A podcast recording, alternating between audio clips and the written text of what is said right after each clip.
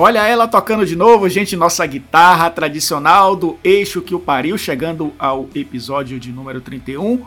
Um abraço a você que está chegando junto com a gente para falarmos aí sobre o futebol fora do eixo, falarmos sobre campeonato brasileiro, falar sobre um assunto que acho que já foi tocado aqui durante muito tempo, acho que de, sei lá, dos 31 episódios, falamos desse assunto, uns 20, talvez que é a estabilidade dos treinadores no futebol brasileiro. E você já sabe, claro, que Campeonato Brasileiro e demissão de treinador são sinônimos. E a gente vai falar sobre isso aqui no episódio 31. Chegamos a um número considerável. Talvez o Gufo vai dizer durante o nosso episódio é bodas de que 31, porque até 100 tem bodas, né? Então 31 não sei o que é, eu só sei que eu estou na apresentação desse que será o episódio para falar sobre foices no futebol brasileiro. E, claro, para falarmos sobre isso, vamos é, aprofundar, obviamente, porque são questões que a gente não passa apenas por cima. Vamos até o X da questão. E, como toda semana, estou ao lado dos meus amigos Léo Gomide e Gustavo Fogaça. Léo, um abraço para você. Eu não vou dizer onde você tá, mas estou com muita inveja e com certeza o Gufo também. Um abraço, meu amigo. Grande abraço, meu amigo Elton Serra. Um grande abraço ao Gufo, a quem nos ouve aqui semanalmente no Eixo que eu pariu. É, eu estou em um lugar em que ele não pode ser localizado geograficamente, né? Estou aí numa, numa semana de, de reclusão de, na verdade, é um, um confinamento psicológico, vamos dizer assim. Vamos refletir a respeito da vida em todos os sentidos, mas com certeza é, nessa reflexão estará dentro dela que o eixo que eu pariu é um dos principais acontecimentos pessoais de 2020. Eu já comentei isso aqui em várias oportunidades, né? Além de falarmos de futebol, falamos um pouco ali antes da gravação a respeito das nossas questões pessoais. Então é futebol e, e terapia. Depois do chutar o balde da mesmice, eu vou acrescentar um subtítulo ali na frase instituída pelo nosso querido Gufo, né? Como futebol e, e, terapia, né? Porque é sempre um momento em que a gente fala a respeito não só da nossa profissão, mas também a respeito do futebol. Eu acho que com uma leveza maior do que falamos, talvez, nos veículos de comunicação onde trabalhamos. E aí a gente flui um pouco o pensamento, talvez, né? Eu acho que a gente fica menos focado no dia a dia dos clubes e, e expandindo a, o nosso pensamento além das nossas regiões é, geográficas, né? E eu acho que isso faz com, gente, com que a gente faça o, o programa fluir de uma maneira mais leve, né? Não que onde estamos hoje profissionalmente não fácemos de uma maneira leve, mas é, futebol e terapia. Um grande abraço a todos. O engraçado e paradoxal é que a gente, às vezes fazemos terapia por causa do futebol, né? E agora estamos fazendo terapia graças ao futebol. Então é meio paradoxal isso. Não é isso, Gufo? Que também já deu uma escondida aí durante essa pandemia, assim como o Léo Gomide. Também é, viveu momentos de reclusão. Não sei se está acontecendo isso agora. Já é o terceiro ou quarto episódio que eu vejo o mesmo cenário, então você está no mesmo lugar, pelo menos confinado aí, Gufo, e pela sua. É engraçado, as pessoas devem estar tá ouvindo agora. Pô, esses caras estão falando coisas que eu não estou vendo. É porque a gente está se vendo, né? O podcast é áudio, mas a gente está se vendo. E pelo que eu estou vendo, o Gufo está morrendo de frio. É isso, Gufo. Um abraço. Um abraço, Elton Serra, Léo Gomide, meus irmãos, toda a galera ligada no Eixo que Pariu. Nós estamos cumprindo hoje as, a boda de nácar. O que, que é o nácar? É aquela.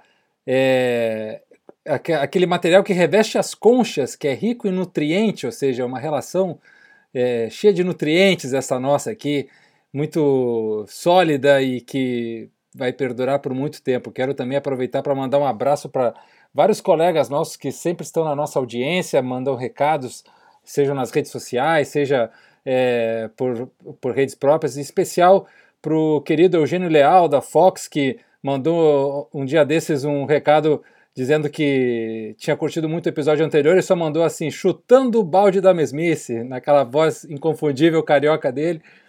Grande Eugênio, um abraço.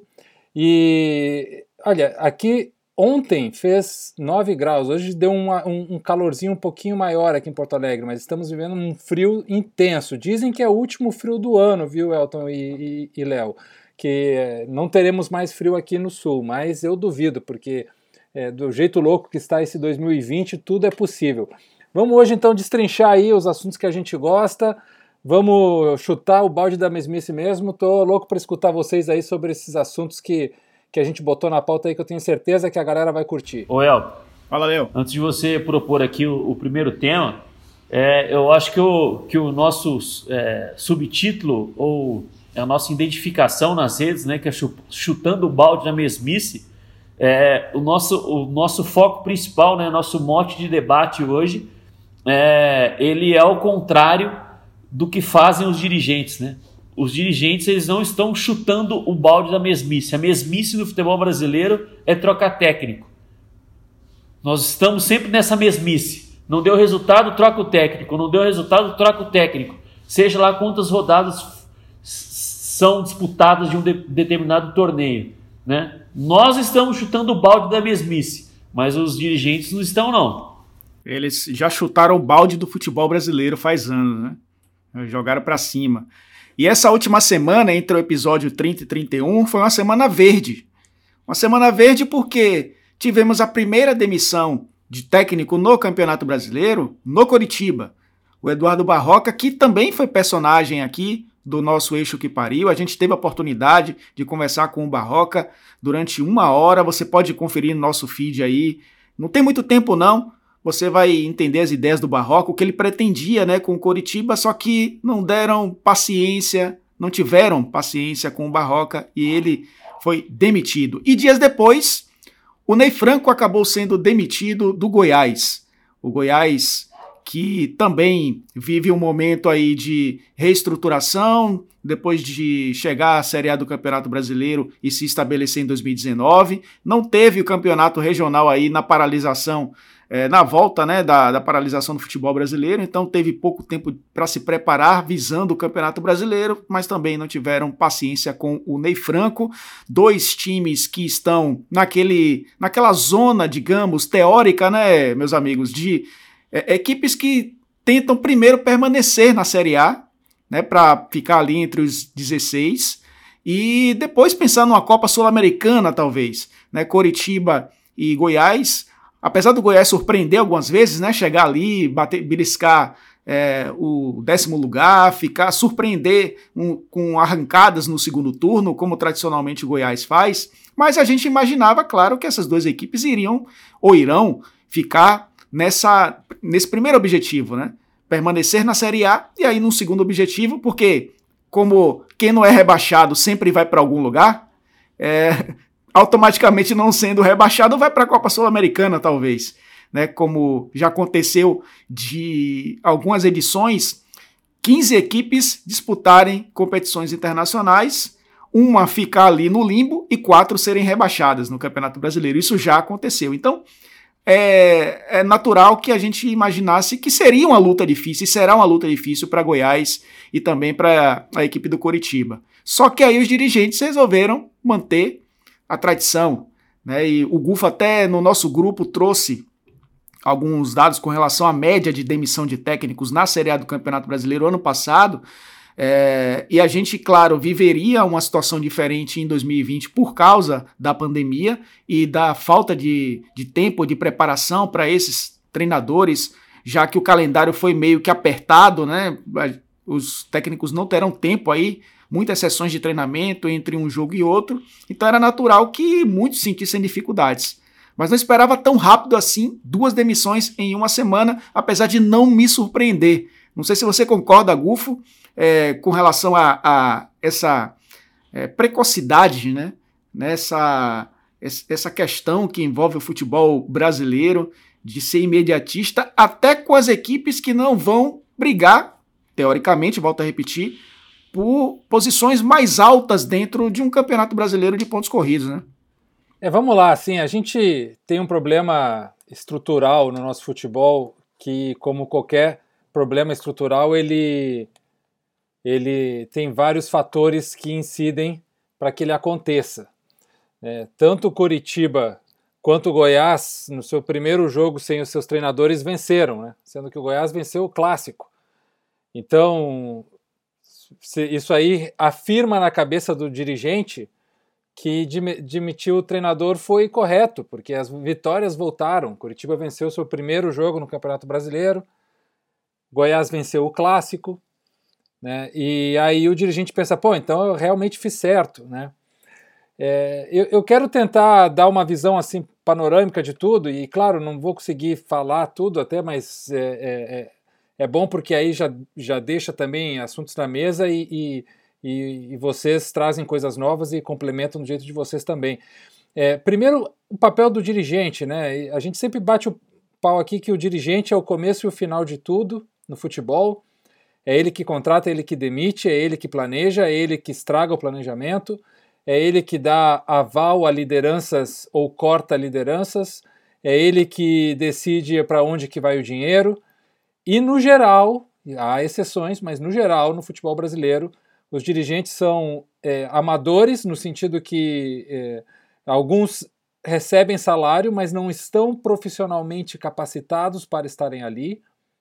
É, há uma, uma ideia de controle de, de pequenos poderes, que é um, uma cultura que a gente também tem, por exemplo, em partidos, em, em grupos partidários, em, em, em, pequenas comunidades, que é aquela coisa de assim, ah, eu vou ajudar os meus, favorecer os meus, e os outros virão depois ou são meus inimigos.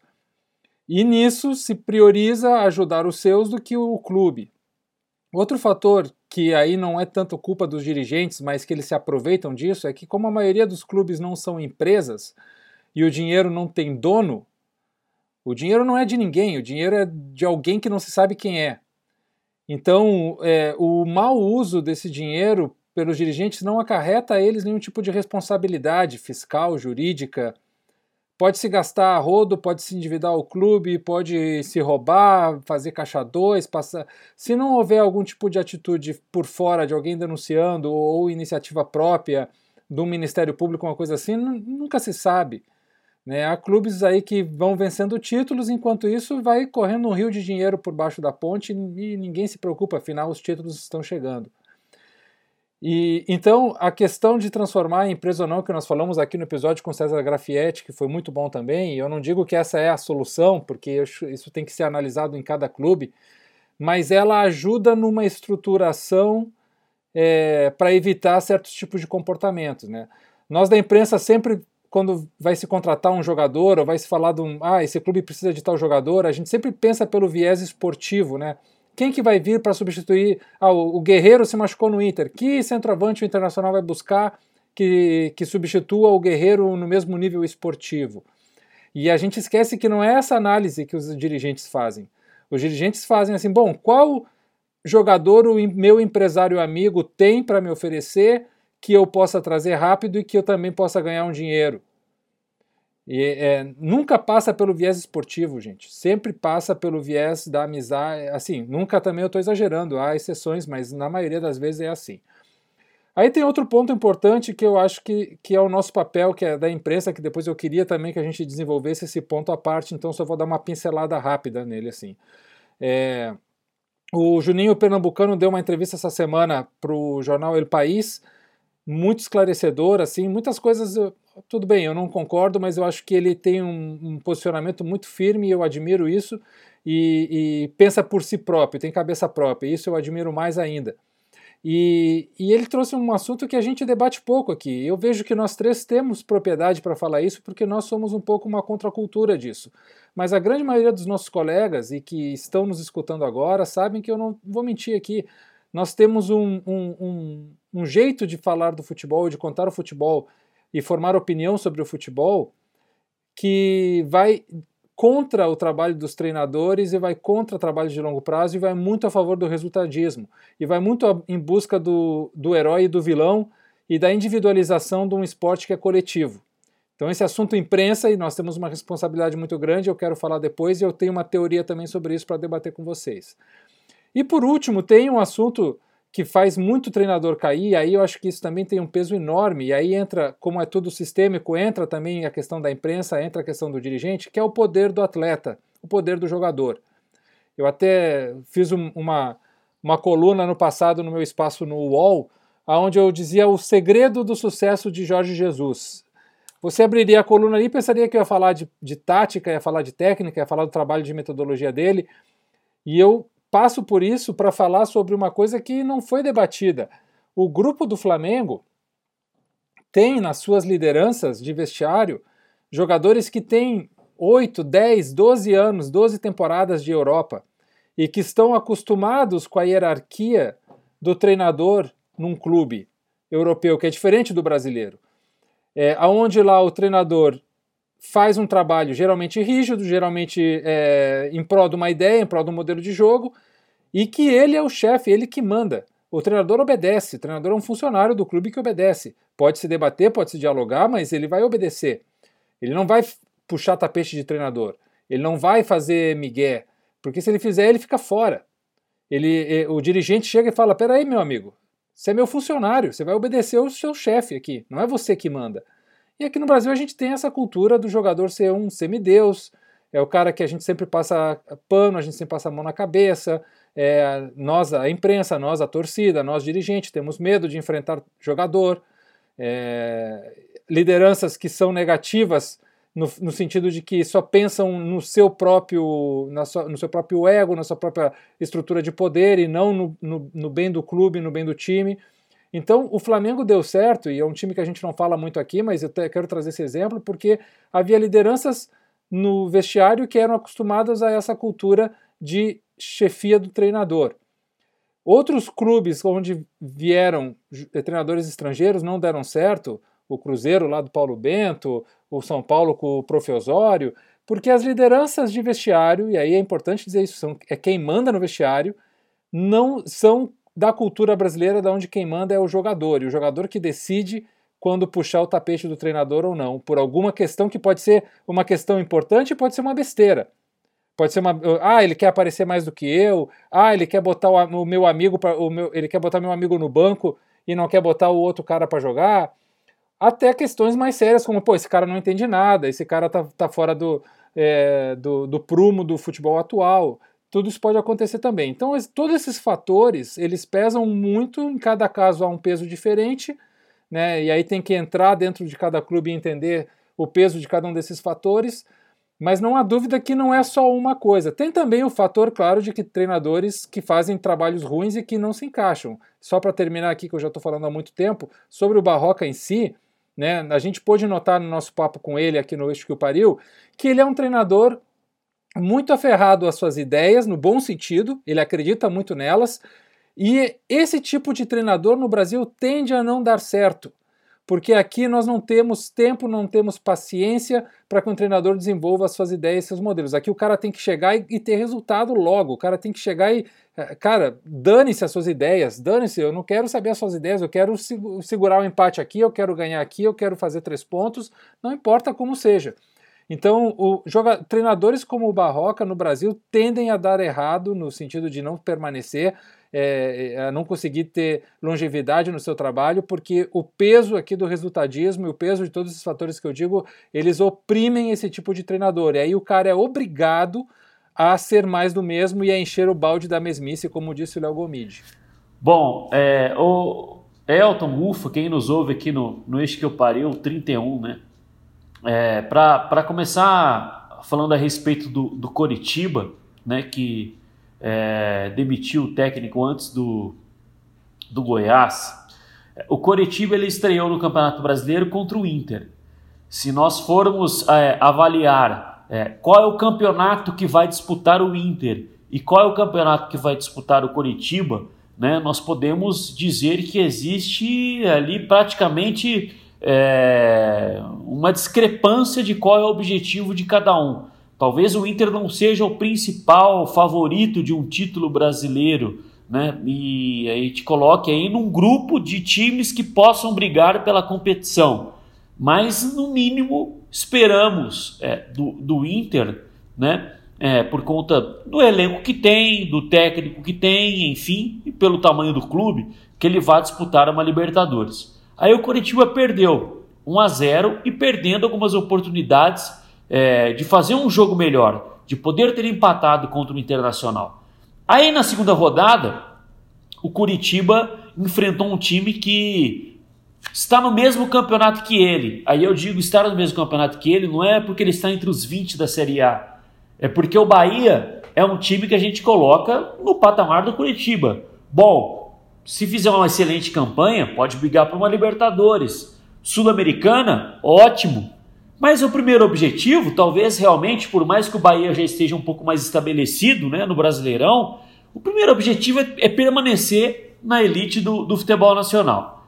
E aí o Curitiba perdeu né, pro, pro Bahia. E, e também fazendo um bom jogo. Na terceira rodada, perdeu para o time de maior orçamento do futebol nacional, que é o Flamengo. E aí, na rodada que culminou com a queda do, do Eduardo Barroca, ele foi a São Paulo, perdeu para o Corinthians e no primeiro tempo o jogador dá uma cotovelada infantil, é expulso, o Curitiba fica com 10 jogadores, perde o jogo e aí o técnico é demitido. Bom, o início de campeonato brasileiro do Curitiba.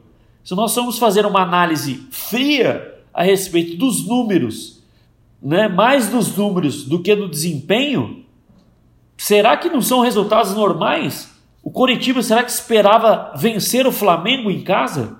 Será que o Coritiba esperava que passaria o rodo no Internacional no, na primeira rodada do Campeonato Brasileiro? E aí vem a segunda pergunta. O Coritiba contrata um técnico que há poucos meses era o treinador que subiu o time para a Série A do, do Campeonato Brasileiro e que o ex-diretor, que é o Rodrigo Pastana, não chegou a um acordo para renovação contratual. Por conta da pandemia, o Brasileirão começou atrasado, né? nós estamos praticamente no mês 9. O Curitiba, então, ele perdeu oito meses da temporada. Porque se ele contratou o Barroca e agora ele quer de novo o Jorginho, ele já devia saber que ele queria o Jorginho lá no início, não é agora. Então ele perdeu oito meses do, Perdeu oito meses de planejamento. Por que o Jorginho de novo? E aí nós, eu não estou querendo colocar no debate a, a qualidade do Jorginho. Mas se o clube hoje acredita que o Jorginho é o técnico para permanecer na Série A, por que, que quando ele pediu X mil reais a mais depois do acesso, o Curitiba falou assim: não, realmente ele vale X mil reais a mais do que ele ganhava na Série B, porque a gente acredita que ele possa fazer uma campanha de permanência na Série A. Fora isso, o Barroca fez um jogo de igual para igual contra o Atlético Paranaense na decisão do campeonato estadual. O Atlético Paranaense jogou com os titulares por conta da pandemia, parada, etc. Precisava dar ritmo aos jogadores. Perdeu o primeiro jogo com um gol praticamente no último minuto. Vencia tomou o um empate praticamente no último minuto. Eu assisti aos jogos, foram jogos equiparados, né? E isso porque o Atlético Paranaense hoje luta por outros objetivos maiores do que o Coritiba. E aí vai lá e demite o técnico. O que, o, o que quer o Coritiba? O que quer o Coritiba em termos de futebol? Jogar de qualquer forma e só permanecer na Série A ou jogar de algum modo interessante, né? Não que quem seja mais ofensivo seja o certo e quem mais é defensivo é o errado, mas o Curitiba quer o quê? Ele quer, ele quer jogadores, ele quer, ele quer fomentar o mercado como de jogadores que, que atuem no Curitiba. E parece que não existe a, a resposta, porque o próprio diretor de futebol também foi demitido. O Jorginho pode chegar, é, permanecer com o Curitiba na Série A, né? mas talvez permaneça na Série A não por causa do Jorginho, e muito mais por incapacidade dos outros que erram muito mais. Os rebaixados do futebol brasileiro, na verdade, eles são, eles são rebaixados muito mais por conta de sucessões de erros, né, de troca, troca de técnico demais, muda o elenco demais, forma, forma um elenco para o campeonato estadual, depois forma outro elenco para o campeonato brasileiro, do que propriamente uma ideia que, que não deu certo. Né? Então, o Curitiba simplesmente traz um treinador que, que era para estar ainda no clube. O Jorginho subiu o Curitiba e deveria ter permanecido, mas não permaneceu. E agora chega como o salvador da pátria, que é o que muitos os clubes brasileiros utilizam. Né? É, não, conhece o clube, é, sabe, de, sabe do que acontece, e aí é capaz de, quem sabe, colocar, deixar o time na, na Série A. Com relação ao Goiás, Goiás fez um bom campeonato brasileiro no ano passado eu acho que pesou um pouco a eliminação para o Sol de América na, na Copa Sul-Americana, que o Goiás não esperava que, que fosse ser é, desclassificado. Eu, particularmente, acredito que o Goiás também poderia ter feito um playoff ali, um mata-mata melhor contra o, o Sol de América e não fez. Por mais que tenha mudado muito os jogadores do elenco, perdeu é, a referência do time, que era o Michael, que foi vendido para o Flamengo, né? o Léo Senna, que hoje está no Atlético, mas ainda estava naquela época da eliminação para o Sol de América, ainda estava no grupo, né? perdeu alguns jogadores. É, eu acredito que o primeiro semestre do Goiás poderia ter sido um pouco melhor. Mas não, não, também não acredito que a demissão do, do, do Ney Franco é, seja é, algo que passe por conceitos, como a gente discute aqui, né? Que não seja algo exclusivamente é, resultadista, como diz o, o Gufo. Primeira rodada, 200 mil jogadores com Covid-19. CBF só adia a partida faltando um minuto para o pontapé inicial. Não temos rodada. Segunda rodada, vai sem os jogadores que foram positivados né, para Covid-19 jogar contra o Atlético Paranaense. Aí eu volto a repetir. O campeonato do Goiás não é o mesmo campeonato do Atlético Paranaense.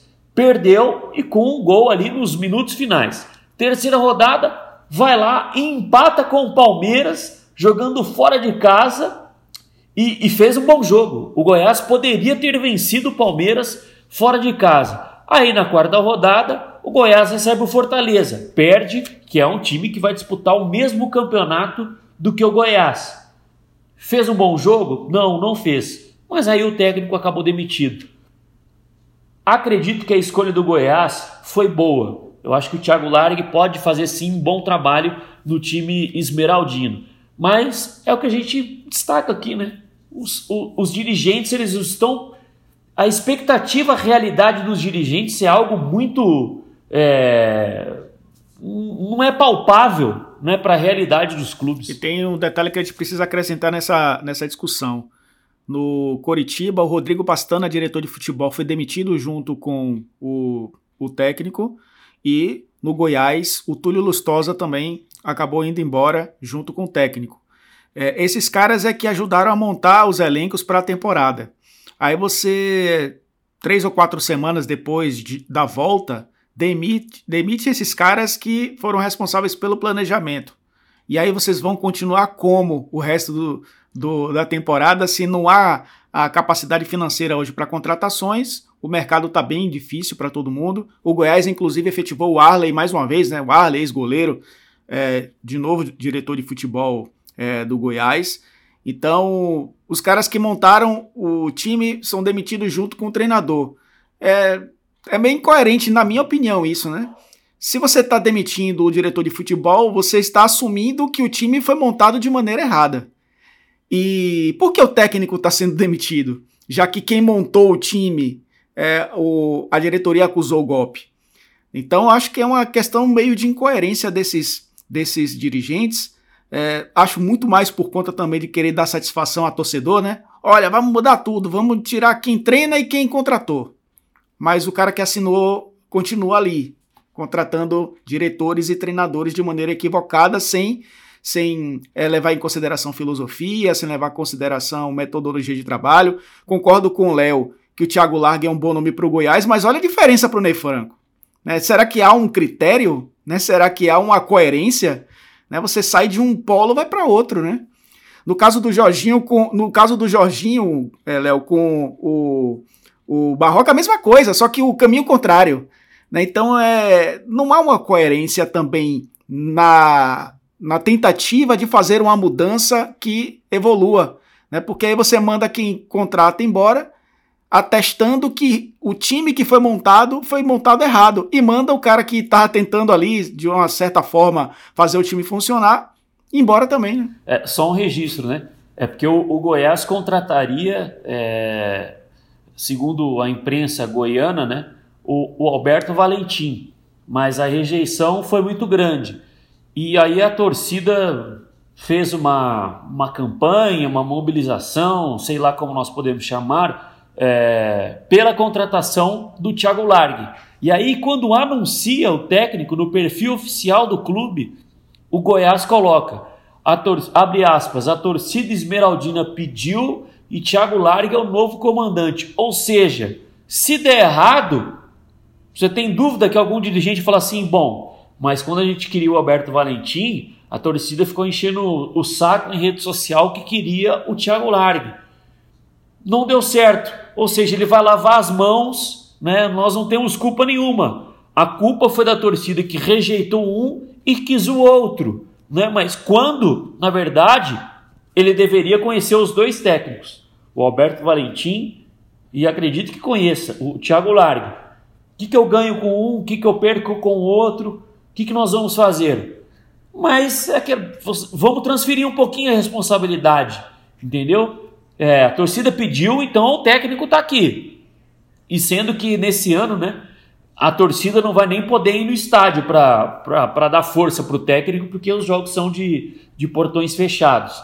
E te, temos de registrar isso aí também, né? Jogar meio que a responsabilidade para a torcida. Joga para a torcida e é extremamente populista, né? Isso é um populi de um populismo tradicional do futebol brasileiro, né? De querer agradar o torcedor, né, Gufo? É, isso é parte dessa cultura. E, e aí vem uma coisa que, dentro da estruturação também dos clubes, que é um grande problema, é, é nós temos duas figuras nessa hierarquia que batem cabeça e que não, não há o menor sentido de que as duas existam, que é o vice-presidente de futebol e o CEO, ou o gerente de futebol, ou como vocês queiram chamar né, o gestor, que for. É, geralmente esse gestor termina sendo um ex-jogador ou alguém é, formado em gestão e que vem com um perfil mais profissional. E o vice, do fute, vice de futebol é o cara que é mais do grupo político do presidente, que, que tem um bom acesso com conselheiros, com torcida, e ficam os dois batendo cabeça dentro do, que, do poder interno de um clube e passa para a torcida a ideia de que é assim, ah, o CEO é o cara que vai, que tem, ele é bom se ele consegue contratar bem. Ele está ali só para contratar, né? Ele, a única função do CEO é, é, comprar ou vender jogadores. E o vice de futebol é o cara que está ali para dar entrevista, para falar coisa, para contemporizar algum negócio, para fazer o meio campo. E são figuras que não, não há necessidade nenhuma de que as duas existam fazendo a mesma coisa. A questão é assim, quem for a pessoa que esteja na posição de conexão entre a presidência e a comissão técnica tem que saber de futebol. E o que quero dizer com isso? Não é saber de ah, se o, se o cara faz muitos gols, ou, se o, ou o que, que um jogador quer, ou como negociar com um empresário.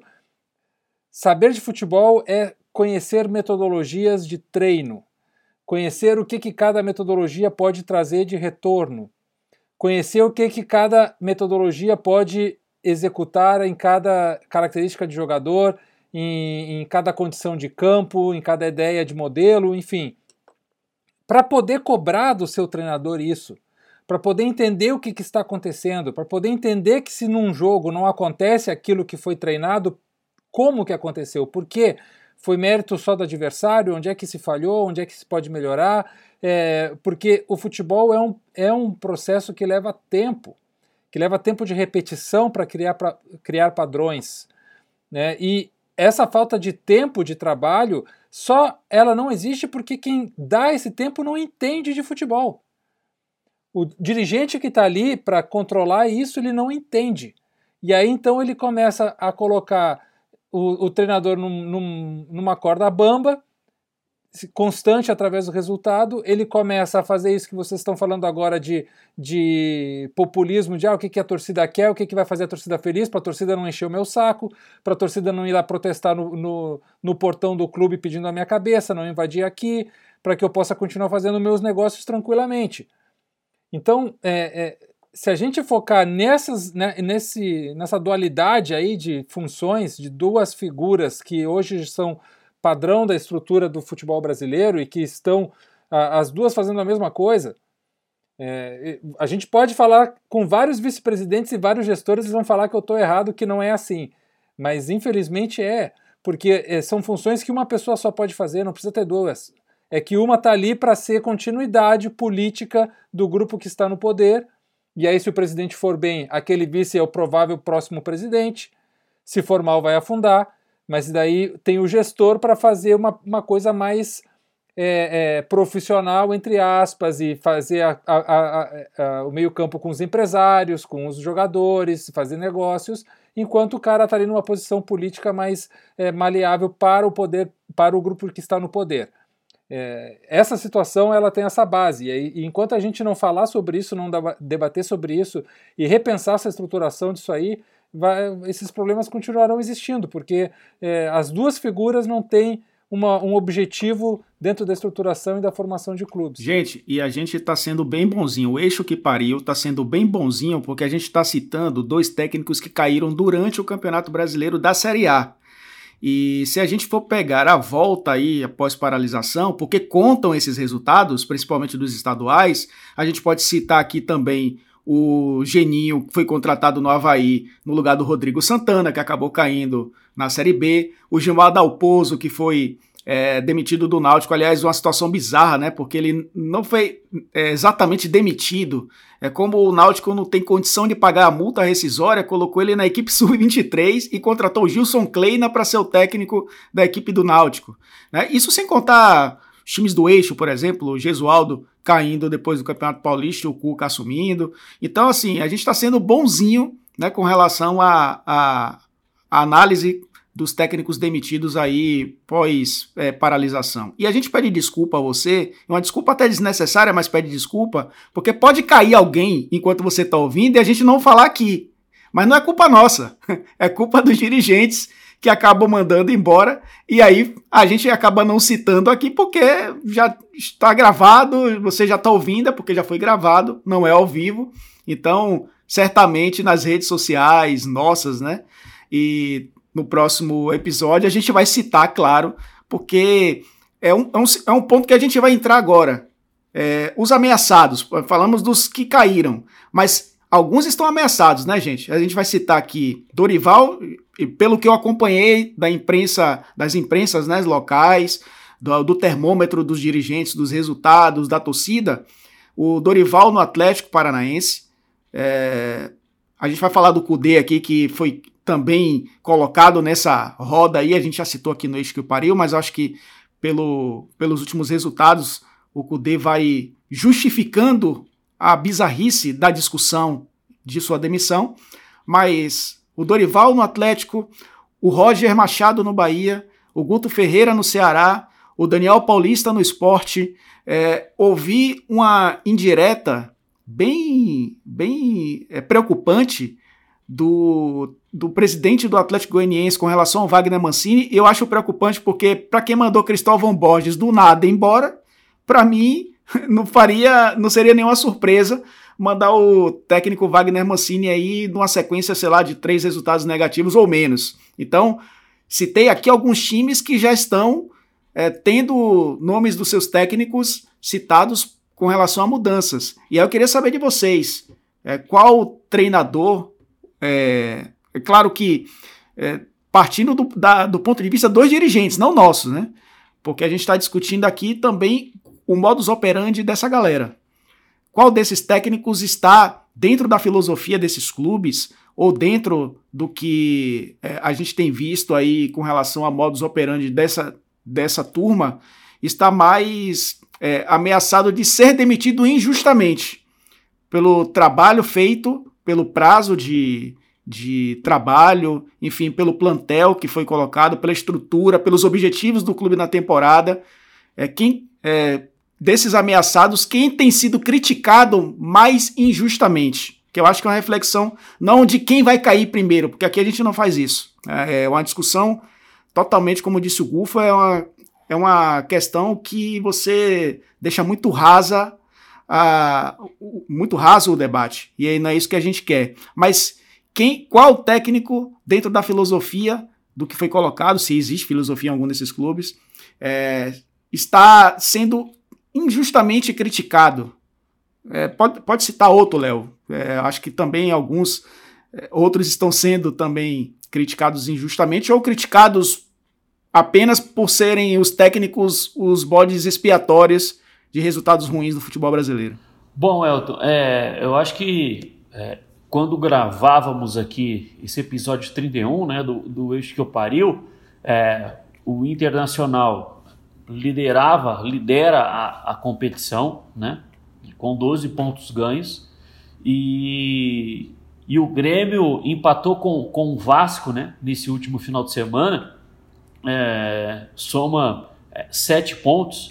O Internacional tem, tem 5 pontos a mais do que o Grêmio é, na tabela de classificação, o que não quer dizer que o, o, Internacional é favorito ao título e que o Grêmio é, não vai brigar pelo caneco da, da competição, que tudo pode se reverter nas próximas 33 rodadas que ainda serão disputadas. Mas aí nos remete ao debate de nossa, mas o Cudê não ganha Grenal. Eu falei, eu, eu, eu comentei isso aqui é, em episódios, em um episódio anterior, que o Cudê é, faz um bom início de trabalho, que é uma transição a respeito de como jogava o Internacional para como ele quer que jogue agora, né? E isso é, pode ser bem é, palpável porque ele tem muitos jogadores que eram a base do time do ano passado e que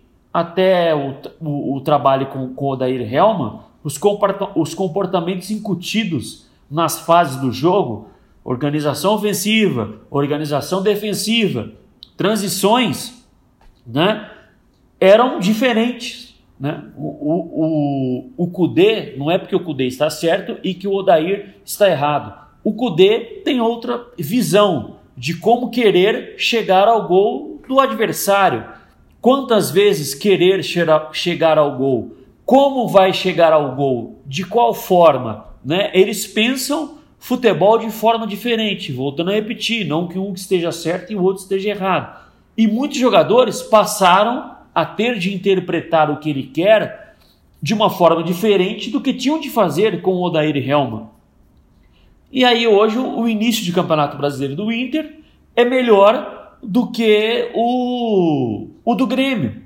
Mas repetindo, não quer dizer que um vai brigar pelo título e o outro não. O início de competição sugere que as críticas que acontecem, que aconteceram só porque ele não ganha Grenal, é claro que o clássico é importante, mas o clássico ele não é, podemos dizer que tipo assim carimba o trabalho. O trabalho só é bom se ganhar clássico. O trabalho é ruim porque perde clássico. Não. A gente falava aqui em episódios anteriores do que vem fazendo o São Paulo no Atlético. Ele foi lá, e ganhou do São Paulo. Talvez o resultado não tenha sido justo, para mim o jogo não foi bom, né? Eu acho que pelo potencial que tem os dois times, foi um jogo aquém do que a gente esperava, né, em termos de. Aí eu falo de plasticidade, mais de, de emoção também durante o jogo, né? Mas a gente projetava outro tipo de, de partida, mas ele foi lá e venceu, né? O, o, o Atlético investiu muito mais do que o Inter para essa, essa temporada. E aí vai estigmatizar o trabalho do Cudê só porque ele não ganha o Grenal? O Grenal não define o, o trabalho do treinador. Como não define o trabalho do São Paulo se ele jogar contra o Cruzeiro, não define o do Barroca com ele, com, quando ele jogava com o Atlético Paranaense, não define o trabalho do Roger quando ele joga contra o Vitória. O clássico não define o trabalho dos treinadores. Mas, infelizmente, né, é, tem um peso exagerado para decisões dos treinadores. Que aí você acabou de citar o Wagner Mancini, que talvez a derrota para o Goiás no clássico, com o Goiás com uma comissão é, interina, né? Porque o Ney Franco tinha sido demitido, vá pesar para o Wagner Mancini se ele perder na próxima rodada. Mas, Léo, é, é, bom, no caso do Mancini e do Atlético Goianiense é um pouco mais tranquilo porque é um time que não tem tanta torcida, não tem tanta pressão de torcida e imprensa, né? É, é, a cultura aqui no Rio Grande do Sul é muito forjada em torno da grenalização em tudo, em tudo, sim. Você se apresenta para uma pessoa, oi, tudo bem, meu nome é, é Léo Gomide. A pessoa vai perguntar para você, ah, prazer, Léo, você é gremista ou colorado? É a primeira coisa que pergunta para você antes de saber quem você é, qualquer coisa, se você é gremista ou colorado. É, é, tudo se baseia nisso. Essa rivalidade grenal aqui a gente não tem em outro lugar no Brasil. A rivalidade do Atlético e do Cruzeiro ela é, é, é diferente. A rivalidade de Bahia e Vitória é diferente. A de Fortaleza e Ceará é diferente. A que tem aqui é uma coisa meio Boca e River que define, divide um estado no meio e define um comportamento. Então, tem um peso muito grande, sim, perder ou ganhar grenais, é porque é, é, dá essa sensação de que há poder na província. Né? Só que eu concordo com você que é muito errado é, você projetar e analisar o trabalho de um treinador só por causa disso. Vamos lá, o Renato Portaluppi, tá? Ele já faz mais de um ano, pelo menos, que o Grêmio perdeu seu modelo de jogo, que o Grêmio perdeu suas melhores características, que o Grêmio tem um sério problema na organização defensiva e não há nenhuma perspectiva de mudança. O Grêmio não é mais o mesmo time. O próprio Elton Serra, no, no episódio anterior, falou saudades do, do Grêmio do Renato. E, e, e não há nenhum tipo de manifestação de imprensa ou de torcida pedindo a cabeça do Renato. Porque aí vem essa questão da cultura da conveniência, porque ele é, ganhou títulos, porque ele é o maior ídolo da história do clube. Então é meio que o Renato pode fazer o que quiser, que ele jamais vai sair. Ele só vai sair quando ele pedir. É, talvez até se o Grêmio cair para a segunda divisão, a torcida não vai pedir a cabeça do Renato. É, então é, é, essa situação de conveniência, de acordo ao que cada um representa no momento, é, é, ela também faz parte da cultura do futebol. Né? O, o Kudê planteou um, um jogo estratégico contra, um, para mim, hoje o melhor time do Brasil, que é o Atlético do São Paulo, um time que tem uma inteligência organizacional própria, é, que cada jogo a gente vê que é uma pequena evolução. Né? O São Paulo propôs sempre a mudança da estratégia, a mudança da tática da partida, sempre partiu do São Paulo e o Cudê respondia à, à altura, então foi um bom jogo estratégico dos dois treinadores o que mostra o alto nível do Kudê e que ele pode dar boa resposta para um grupo limitado que tem o Internacional. Então, é, a gente tem que. É, tá, beleza, o Inter ganhou três pontos, mas mais importante é isso, a capacidade analítica do treinador de dar respostas frente a um treinador que tem um grupo melhor, um treinador mais experiente e que propôs sempre o jogo. E eu não estou dizendo propor a partir da bola no pé, propor os movimentos táticos. O São Paulo e o Atlético propôs esses movimentos táticos e o Cudê respondeu à altura.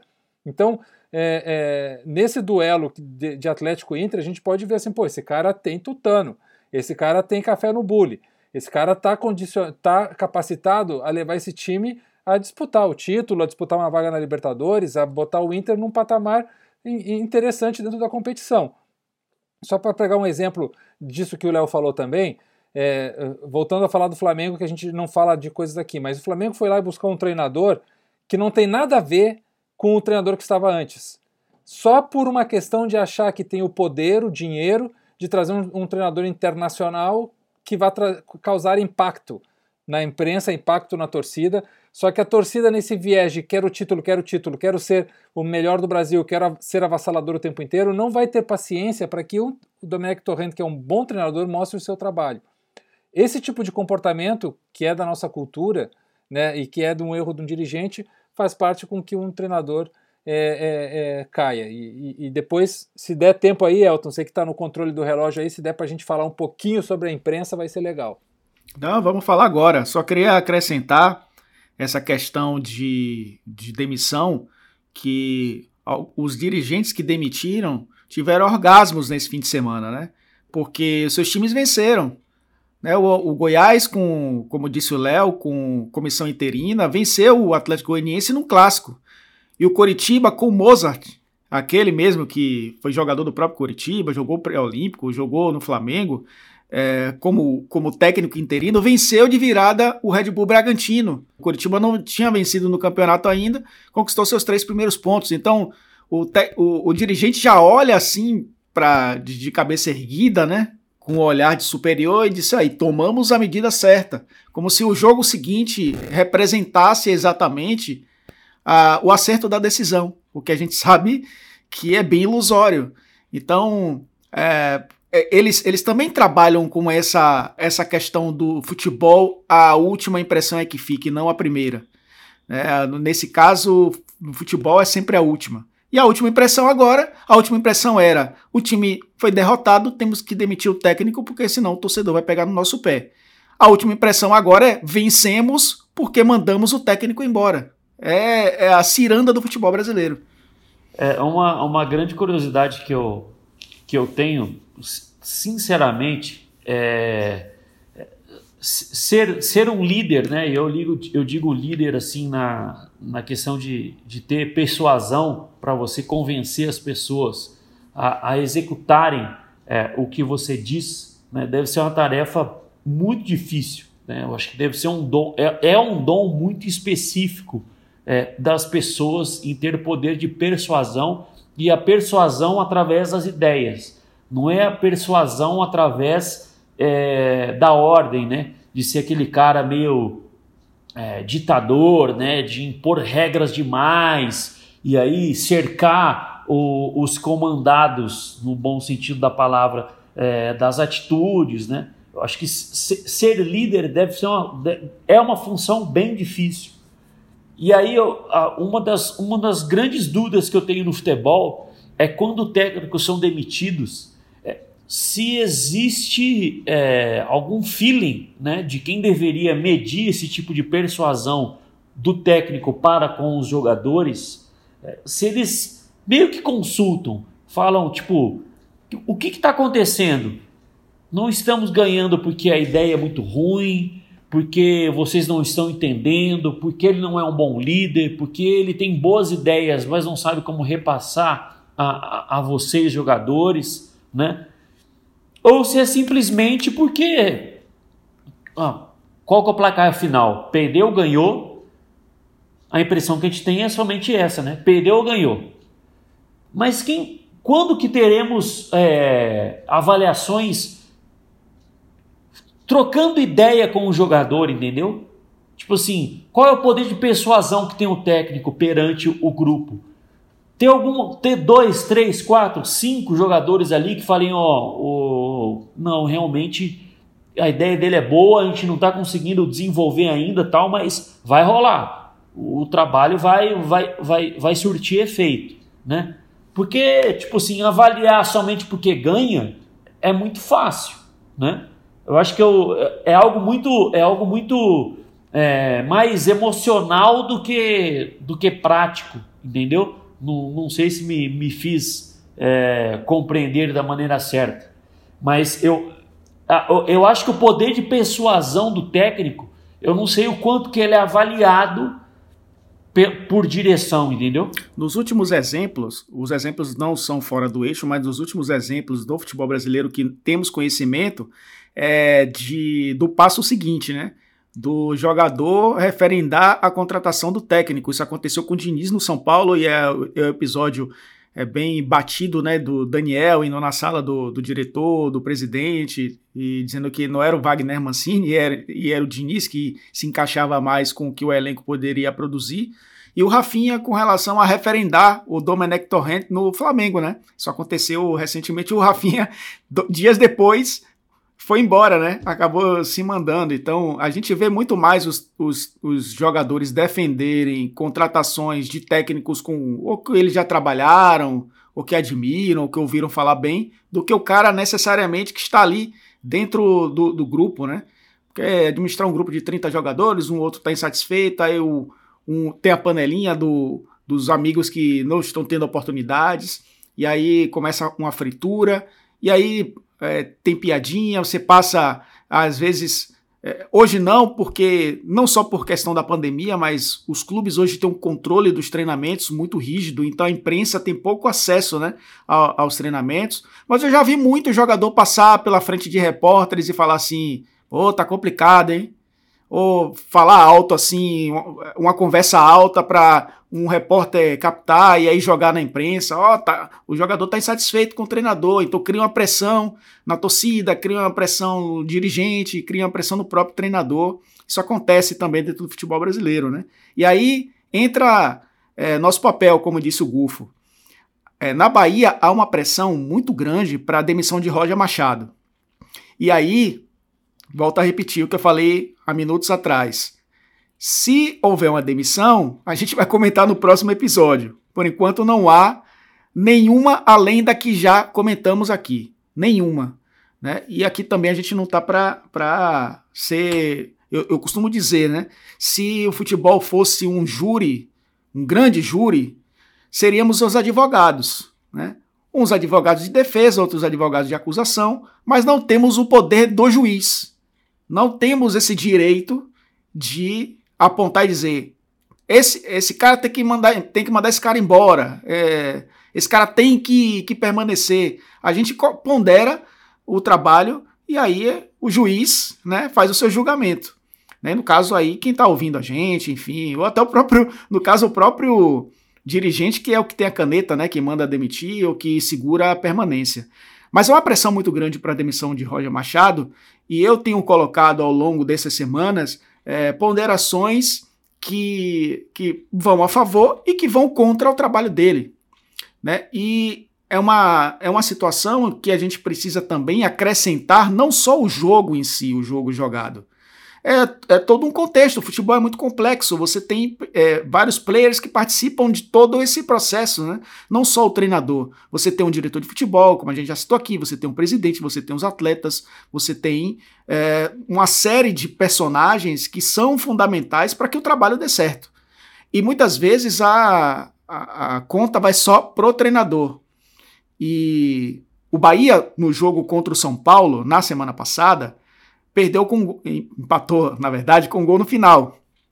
O gol do Luciano. E antes do gol do Luciano, o Elber perdeu um gol cara a cara com o Thiago Volpe. E no primeiro tempo, o Gilberto desperdiçou um pênalti. Só que no fim das contas, a culpa vai para o treinador quando olha, só, quando olha só o resultado. Né? Ah, mas o Baiano ganhou, fora Roger, fora enfim, pode acontecer com o Guto Ferreira, como aconteceu com o Ney Franco, mas não olha o contexto do jogo. Será que a culpa vai para o Roger pelo gol perdido é, do Elber, pelo pênalti perdido pelo Gilberto, pela falha da cobertura no gol do Luciano? Né? Então acho que é uma questão que é alimentada, inclusive, pela imprensa, nessa discussão de não colocar os pormenores da permanência ou da saída de um treinador. Porque é muito fácil você ser populista hoje no Brasil. Muito fácil. A pessoa pode ser presidente da República sendo populista, não tendo ideias e simplesmente jogando para a torcida. E eu acho que acontece muito isso. Isso empobrece a discussão, isso empobrecendo a discussão, consequentemente, não há evolução nos trabalhos, porque eles não são bem avaliados, não são bem criticados, e aí vive aquele ciclo de reclamações. Ah, o futebol brasileiro é ruim. Ah, porque o jogo é uma porcaria. Porque o técnico X não tem é, o perfil para treinar o time Y. E porque o jogador X não é o jogador ideal para jogar naquela posição. É uma discussão que vira uma bola de neve e que a gente nunca ataca de fato o problema. E o problema, muitas vezes, somos nós, que não estamos, estamos sabendo discutir o problema.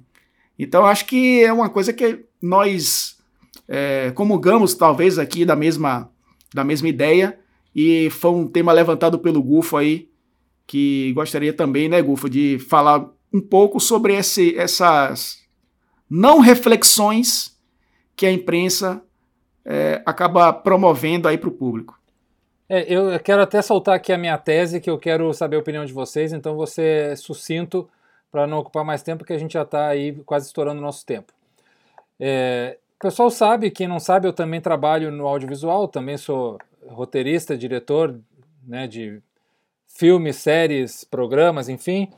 E quem faz audiovisual, e aí eu falo agora com quem nos escuta e trabalha no audiovisual, quem é diretor tal, sabe a dificuldade que você que é coordenar uma equipe de filmagem, né? De você lidar com um fotógrafo, lidar com um diretor de arte, lidar com atores, atrizes que são pessoas com egos muito difíceis, pessoas que são muito frágeis e que estão sempre eh, demandando atenção o tempo inteiro, né? E lidar com o comércio de um filme, com a distribuição, com a sala de cinema, com o jornalista, enfim.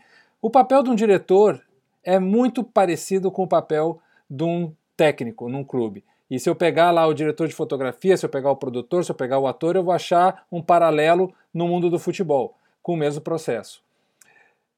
Quem assiste um filme não está muito preocupado nisso, com esses processos. Você senta lá no cinema, você senta no sofá, no sofá da sua casa, você quer entretenimento. Você quer viver aquela situação, você quer viver aquela ilusão. Você não quer saber onde o cara colocou a câmera, você não quer saber é, onde é que ele colocou a luz, então, por que, que veio aquelas cores escolhidas pela arte para na roupa dele, na, no móvel ali no fundo, na cor da luz. Você não quer saber essas coisas, é, essas partes mais técnicas. As pessoas escutam o Robert De Niro falando uma frase, um, fazendo uma cena genial, e elas pensam que aquilo ali foi ele que inventou. Elas pensam que o Robert De Niro é genial e que foi ele, da cabeça dele, que veio aquela frase incrível. E elas não sabem que aquilo foi um roteirista que pensou, que foi um diretor que disse para ele, ó, faz assim, faz assado, e ele fez exatamente como o diretor mandou. O papel criativo do ator é, é, é, é simplesmente ele estar ali presente, é botar o físico dele, o tom de voz dele, a parte natural dele. Mas toda a questão da roupa, da maquiagem, do jeito que ele fala, da frase que ele fala, isso tudo foram, foi pensado por outras pessoas.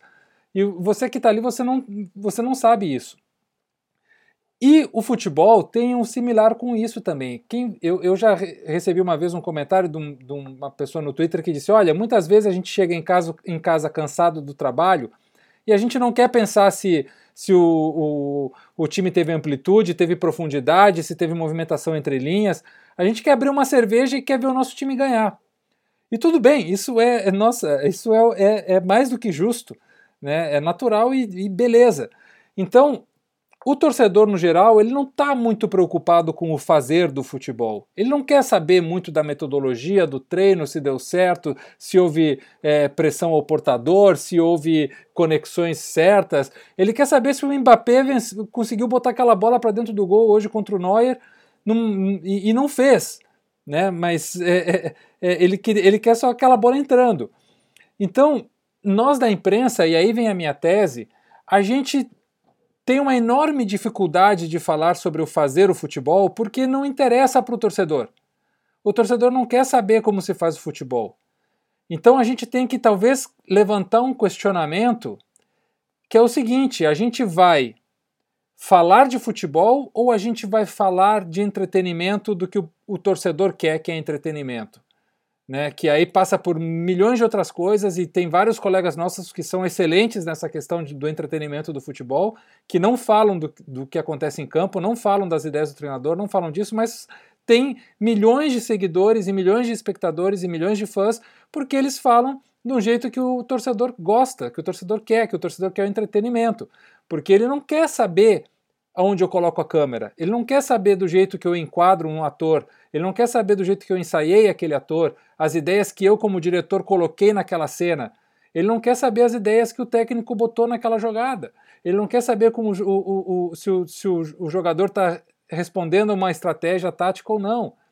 E, então, essa questão da imprensa é fundamental. Nós vamos ir por um lado de contar o que, que, o, que, que é o futebol e aí nós vamos ir de encontro a uma vontade da torcida, ou nós vamos satisfazer quem nos sustenta, que é o espectador, é o torcedor, é o cara que, que pelo qual nós estamos trabalhando, né? E vamos satisfazer essa vontade dele de, de entretenimento. Essa é a minha tese, esse é o meu questionamento. Ô Elton, eu, eu fui repórter, né? Elton Wolff, quem nos ouve aqui, por maior parte do tempo na minha carreira é, jornalística, né? Passei a ser exclusivamente comentarista a partir do, do ano passado.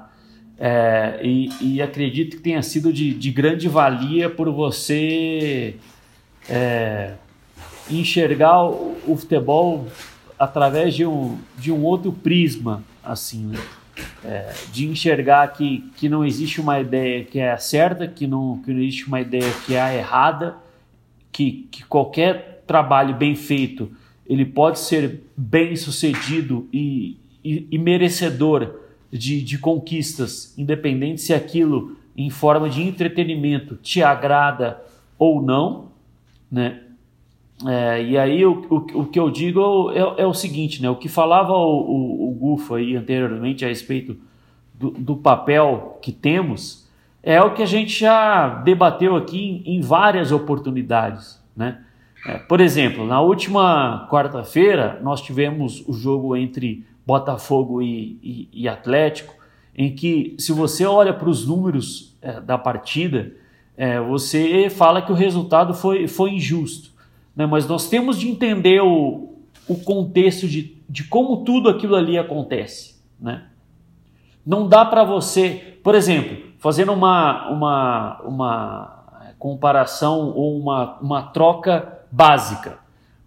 Se nós tivéssemos, se nós tivéssemos técnicos, se nós trocássemos os técnicos nas áreas é, técnicas do jogo da última quarta-feira de Atlético e Botafogo, Botafogo e Atlético, o São Paulo na área técnica do Botafogo, com aqueles jogadores que estão no Botafogo, e o Altuori na área técnica do Atlético, com os jogadores que compõem o elenco do Atlético, o jogo posicional do São Paulo com aqueles jogadores que hoje estão no Botafogo, ele seria um pouco mais é, difícil né, de, de ser protagonista do jogo, de empurrar o adversário para trás, de ter 30 finalizações e outros números tão, tão maiores em relação ao adversário do que ele tem com o Atlético. Não dá para você exigir do Paulo Autuori ter um jogo tão protagonista no Botafogo como tem capacidade o São Paulo dirigindo o Atlético, né? Que há muitas coisas que que é um fator que, por exemplo, que o Gu falou, que muita gente não leva em consideração. Alguns técnicos realmente conseguem, como a gente citou aqui no episódio anterior, o Ceni no Fortaleza, mas o Ceni está lá no Fortaleza desde 2018, né? Desde 2018. Ele já incutiu um comportamento para os jogadores. Agora, um técnico que chega e em três meses, quatro, ele tem que fazer o time jogar. Porque se ele não fizer o time jogar e ganhar ele vai embora, como o Barroca foi embora do Curitiba. Qual entretenimento as pessoas querem ter? Não, não, não tem tempo de, de, de ter entretenimento, porque não tem tempo de assimilação da ideia. Né? Eu, eu, eu, eu falo muito né, na Band do 98 que as pessoas tratam muito o futebol com valores diferentes do que, do que ele, como torcedor, é no trabalho dele, na casa dele. Porque, por exemplo, uma pessoa que trabalha qualquer seja qual o setor é, empregatício, se vem alguém e quer, e quer mudar a forma com que ele trabalha, muitas vezes a pessoa fala assim: putz, já tô tão acostumado aqui do jeito que eu trabalhava. Chegou esse cara aqui agora quer mudar tudo, tal, quer, quer mudar a dinâmica, quer mudar o horário, quer mudar alguma coisa em prol da empresa. E a pessoa se sente incomodada, né? Agora, imagine para um jogador de futebol que tem um cara que vai lá, que dá as ideias para ele, que é, que é trocado de três em três meses praticamente, né?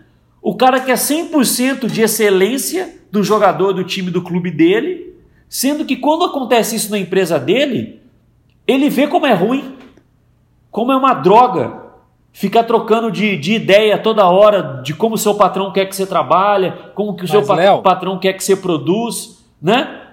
Léo, só, só um, aporte. Isso que você está falando é isso que eu, que eu tô dizendo. As pessoas não sabem como se faz o futebol e elas não querem saber, porque elas jogam o futebolzinho delas de, de forma lúdica e de brincadeira e acham que o futebol profissional é aquilo ali.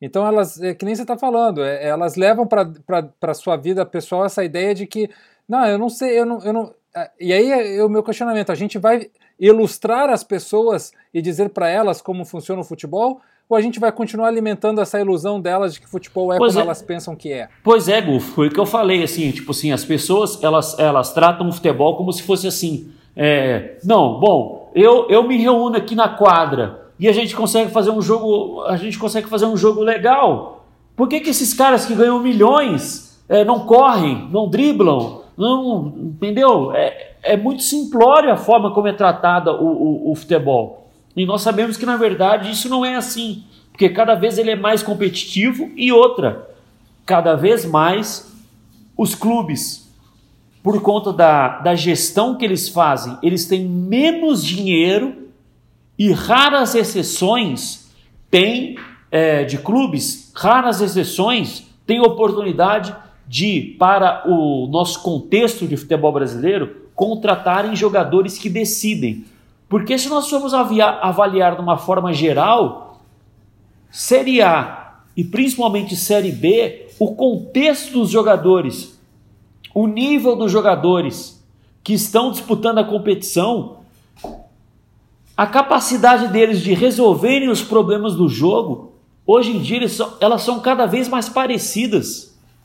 Se nós pegarmos, avaliarmos elencos de clubes de Série A, né, tirando ali o Flamengo, é, que tem principalmente jogadores de frente excepcionais, mas 15 clubes ali de Série A. Se a gente for avaliar o elenco, a capacidade desses caras de, de resolver os problemas do jogo, eles são, elas são muito similares. E o torcedor quer que os caras sejam gênios. Bem, meus amigos, essa discussão vai longe, viu? Discussão que. Aliás, a gente já discute isso em pílulas e dessa vez nós dedicamos um episódio inteiro partindo, claro, do factual da demissão de treinadores e como todo o sistema reage a esse tipo de situação, né? Inclusive nós. Então é uma. Eu volto a reforçar, viu? Você pode ter esquecido, porque futebol é a última impressão que fica. Se caiu alguém, não é culpa nossa. A gente pode falar no próximo. Esperamos que não. Esperamos falar mais de futebol jogado, é, que aliás é uma discussão que tivemos também em episódios anteriores sobre a qualidade do jogo e a discussão que tivemos ao longo dessa pandemia, né, pelo menos da paralisação do futebol, com personagens ligados diretamente ao jogo sobre o que eles pensam com relação a isso, né? Você pega aí nossos episódios anteriores com treinadores, ex-árbitro, é, técnico no Brasil, técnico do exterior, diretor de futebol, a gente teve a oportunidade de ter aqui o Rodrigo Caetano. Enfim, a gente teve uma oportunidade boa aí de conversar com vários desses personagens que estamos falando aqui. Não é isso, Gufo? Um abraço para você. Espero que você fique bem aí durante essa semana, que possamos aí na semana que vem trazermos assuntos reflexivos como esse, mas um pouco mais leves também. Um abraço. Um abraço, Elton, um abraço, Léo, um abraço para toda a galera ligada no Eixo que Pariu. Espero que seja uma semana de, de bom futebol, que a gente sempre pegue os bons exemplos né, para citá-los e para transformá-los e que pensemos um jeito de deixar uma semente aí para as próximas gerações de como enxergar o futebol e de como exigir que o futebol seja é, bem feito pela arte do esporte em si, não somente por uma estruturação de poder. Um grande abraço, meus amigos. Um abraço, Gufo. Léo Gomide. Quem vai ter uma semana tranquila, viu, Gufo? É Léo Gomide. Esse aí certamente terá uma semana tranquila, não vai precisar nem fazer a barba, não vai precisar é, pentear o cabelo, vai deixar o cabelo a lá, Fred, né, que a gente já falou aqui, Fred do Fluminense. E, e que sua semana seja tranquila, viu, viu, Léo? Eu deixo até uma frase para você que é que é interessante, Sim. que tem muito a ver com isso. Você já antecipou, né? É, se você se sujeitar à natureza, você será sempre um cara rico. Agora, se você se sujeitar apenas à opinião, você sempre será um cara pobre. Então, você está no lado da riqueza essa semana e que você continue assim, viu? Na, na teoria e na prática, viu? Um abraço. O meu bíceps não é grande, mas eu vou tatuar essa frase aqui. quem, Sua mãe quem, concorda, quem, inclusive. Quem, não, quem, quem nos ouve não está vendo, né? Meu chassi de frango, mas eu vou tatuar essa frase aqui. Ou melhor, eu vou tatuá-la na mente, viu, Elton Serra, porque eu nunca havia. É o mais importante. Eu nunca havia escutado. É por isso que você, espiritualmente, e é um cara mais evoluído do, do que eu. Eu não tenho vergonha de, É de falar a respeito Do que disso. nós. Né? E é sempre por isso que eu falo que é futebol e terapia aqui o nosso eixo que eu pariu. Um, um grande abraço e que a gente não fale de demi- demissões de técnicos no episódio 32. Pois é, a gente pode colocar ali entre parênteses terapia por causa do futebol e terapia graças ao futebol, né? Porque tem os, os dois lados aí. Eles no, o futebol nos leva à exaustão e nos leva também ao êxtase, né? Os ex, né, que o futebol acaba nos levando. Gente, você já está ouvindo a guitarrinha aí embaixo, é porque está chegando ao final do episódio 31 do Eixo que Pariu. A gente volta no próximo episódio. Para você que está ouvindo agora, toda segunda-feira a gente tem um episódio novo. Se você ainda não é, segue a gente na plataforma que você está ouvindo, clica em seguir, porque você recebe a notificação sempre que aparecer um episódio novo. Ajuda a gente também a divulgar os nossos episódios aí nas redes sociais.